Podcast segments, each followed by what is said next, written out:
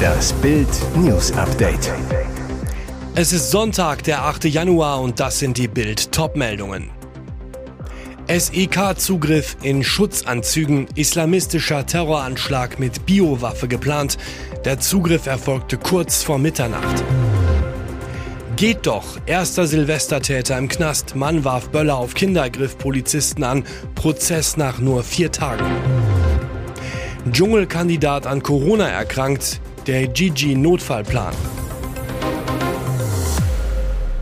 SEK-Zugriff in Schutzanzügen, islamistischer Terroranschlag mit Biowaffe geplant. Der Zugriff erfolgte kurz vor Mitternacht. Schwer bewaffnete Männer des Spezialeinsatzkommandos stürmten in ABC-Schutzanzügen ein Mehrfamilienhaus in Castrop-Rauxel. Zur Tarnung waren sie in Feuerwehrwagen zum Einsatzort gefahren. Kurz nach dem Zugriff werden zwei Männer abgeführt, bekleidet nur mit Boxershorts und notdürftig übergeworfener Jacke. Das SEK hat sie offenbar gerade aus dem Bett geholt. Bevor sie zur Polizei gebracht werden, müssen sie kurz untersucht werden. Möglicherweise geht von ihnen eine biologisch-chemische Gefahr aus. Laut der zuständigen Polizei Münster geht es um den Verdacht der Vorbereitung einer schweren staatsgefährdenden Gewalttat. In einem Ermittlungsverfahren der Zentralstelle Terrorismusverfolgung NRW bei der Generalstaatsanwaltschaft Düsseldorf steht ein iranischer Beschuldigter unter Verdacht, sich zur Begehung eines islamistisch motivierten Anschlags Cyanid und Rizin beschafft zu haben. Geht doch, erster Silvestertäter im Knast. Mann warf Böller auf Kinder, griff Polizisten an. Prozess nach nur vier Tagen.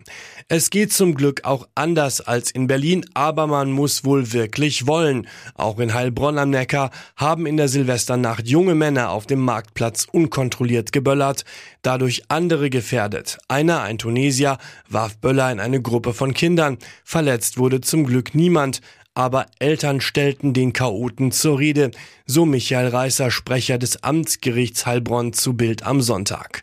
Als Polizisten schließlich die Personalien des Tunesiers aufnehmen wollten, randalierte er. Polizisten fanden ein langes Messer und Pfefferspray bei ihm und nahmen ihn fest. Erkennungsdienstlich behandeln und dann heimschicken wie in Berlin? Nicht in der 125.000 Einwohnerstadt am Neckar. Der Staatsanwalt beantragt einen Haftbefehl gegen den Tunesier. Der Ermittlungsrichter schickt ihn am 1. Januar in U-Haft. Haftgrund Fluchtgefahr. Nur vier Tage später kommt der vorbestrafte Tunesier vor Gericht. Beschleunigtes Verfahren heißt das. Es wird seit Jahresanfang auch in Heilbronn gefördert. Das Urteil nach kurzer Verhandlung neun Monate Gefängnis ohne Bewährung. Bundesnetzagenturchef Klaus Müller. Der Winter ist gerettet. Drei Risiken sieht er trotzdem noch. Er ist der Herr der Gasspeicherstände. Eine Woche nach dem russischen Überfall auf die Ukraine hat Klaus Müller sein Amt als Präsident der Bundesnetzagentur angetreten, arbeitet seither im Krisenmodus an der Gasversorgung in Deutschland. Die Regale in seinem Büro sind bis heute nicht eingeräumt. Neben dem Schreibtisch steht eine einsame Zimmerpflanze. Regelmäßig warnte Müller vor einer drohenden Gasknappheit. Seit Weihnachten ist er zunehmend optimistischer. Müller zu Bild am Sonntag. Die Gasspeicher sind zu mehr als 90 Prozent gefüllt. Ein bemerkenswerter Wert, so hoch waren sie in einem Januar nur selten. Wir haben im gesamten Jahr 2022 insgesamt 14 Prozent weniger Gas verbraucht als 2021. Er warnt aber auch vor Risikofaktoren. Der nächste Winter kann kälter werden. Chinas gerade niedriger Gasverbrauch kann wieder ansteigen. Und der Anschlag auf die Nord Stream Pipelines hat gezeigt, dass es ein Sicherheitsrisiko für die Gasinfrastruktur gibt. Das ganze Interview mit Klaus Müller lesen Sie auf Bild.de. Dschungelkandidat an Corona erkrankt, der Gigi-Notfallplan. Rund 24 Stunden flog er nach Down Under, um in ein paar Tagen ins legendäre Dschungelcamp zu ziehen. Doch so kurz vor dem Ziel droht der Traum von Kakerlaken, Maden und Dschungelkrone zu zerplatzen. Denn lustig Prolo Gigi Birofio wurde am Freitag in Australien positiv auf Corona getestet.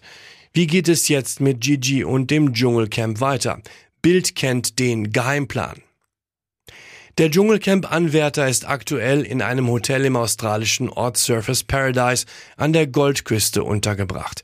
Der Countdown läuft. Gigi hat ab Samstag fünf Tage Zeit, um rechtzeitig für den Start des Dschungelcamps wieder gesund zu werden. Dafür wird er täglich von Mitarbeitern getestet. Hinter den Kulissen, so erfuhr Bild, wird aber über einen Alternativplan diskutiert. Falls Gigi länger krank bleiben sollte, könnte er zu einem späteren Zeitpunkt in das Camp einziehen. Er müsste dann aber bis zum Einzug sein Handy abgeben und dürfte kein TV oder Internet nutzen, damit er nichts vom Camp mitbekommt. Eine Sprecherin von RTL zu Bild, alles ist möglich und wird zu einem späteren Zeitpunkt je nach Lage entschieden. Argentina aus dem Erzgebirge sitzt in Serbien fest, Schülerin ins falsche Land abgeschoben. Warum das für sie gefährlich werden könnte. Das Leben von Argentina steht seit drei Jahren still. Die Schülerin aus dem Erzgebirge wurde mit ihrer Familie abgeschoben, ohne Papiere in ein Land, das nicht das ihre ist, und zwar nach Belgrad in Serbien. Dabei kommt die Familie aus dem Kosovo. Das Problem, als die Berishas ihre Heimat verließen, gehörte das Kosovo offiziell noch zum serbischen Rest Jugoslawien. Inzwischen ist es eine eigene Republik. Die Ausländerbehörde sei über die Umstände informiert gewesen, kritisiert der sächsische Flüchtlingsrat. Fakt ist aber auch, die Pässe hätten die Abschiebung nicht verhindert. Doch ohne ist Argentinas Familie in Serbien gefangen. Und jetzt wird es auch noch gefährlich. Lange gab es auf dem Westbalkan eine Annäherung zwischen dem Kosovo und Serbien. Doch der Konflikt der alten Kriegsgegner spitzt sich zu. Straßen sind blockiert, Serbiens Armee ist in Alarmbereitschaft. Die Familie lebt von Spenden aus Deutschland. Das Mädchen wir gehen kaum raus, kaufen nur die nötigsten Lebensmittel, nie Kleidung. Wir spüren, dass wir hier auch nicht willkommen sind. Meine Eltern werden sogar beschimpft. Ihre einzige Hoffnung ist, dass wir bald wieder nach Deutschland können. Und jetzt weitere wichtige Meldungen des Tages vom Bild Newsdesk. Er kann die Strafen nicht mehr bezahlen. Klimakleber bettelt um Geld. Christian Bleuel kämpft mit Sitzblockaden für die Umwelt und das 9-Euro-Ticket, kassiert dabei aber tausende Euro Geldstrafen. Er ging für seinen Klimakampf in Schweden ins Gefängnis, machte trotzdem mit Straßenblockaden in Deutschland weiter. Doch die Strafen sind teuer.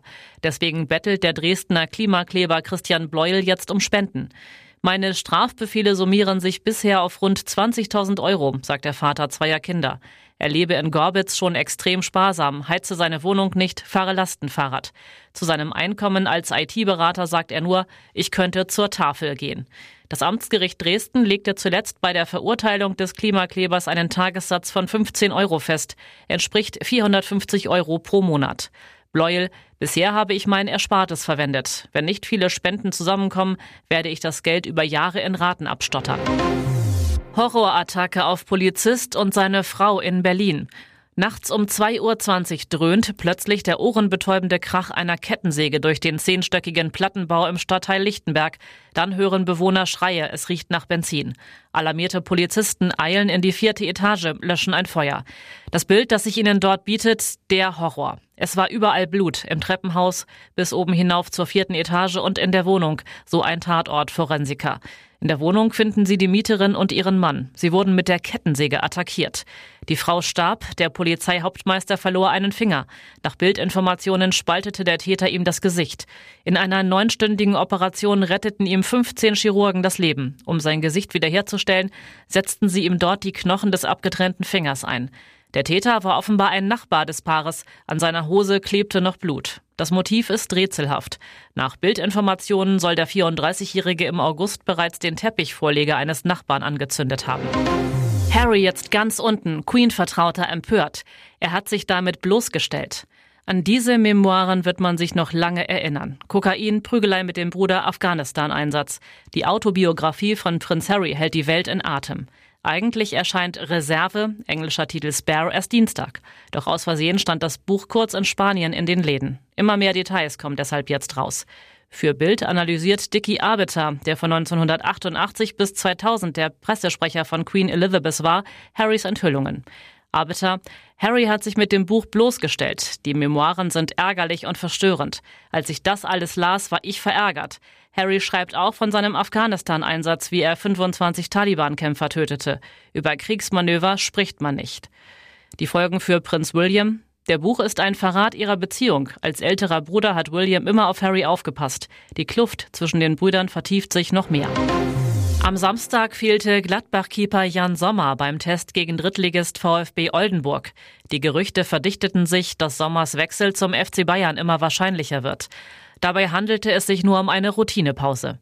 Jetzt schiebt Roland Wirkus dem Deal einen Riegel vor. Der Rheinischen Post sagte der Fohlen Sportdirektor, wir werden Jan Sommer nicht abgeben. Das haben wir den Bayern auch so mitgeteilt. Wirkus bestätigt damit das, was Trainer Daniel Farke bereits am Freitag betonte. Wir sehen keinen Grund und haben kein Bestreben, ihn abzugeben. Wir arbeiten ambitioniert, wollen unsere Ziele erreichen und dazu gehört ein Topkeeper wie Jan. Farke weiter. Jan kennt meine Meinung und meine Wertschätzung für ihn. Er ist ein erfahrener Spieler. Er ist doch erfahren genug, mit ein bisschen Spekulationen, Gerüchten und Halbwahrheiten umzugehen. Er ist da ganz fokussiert, ein absoluter Profi. Jan trainiert hochprofessionell. Ich gehe davon aus, dass er in der Rückrunde bei uns im Tor stehen wird.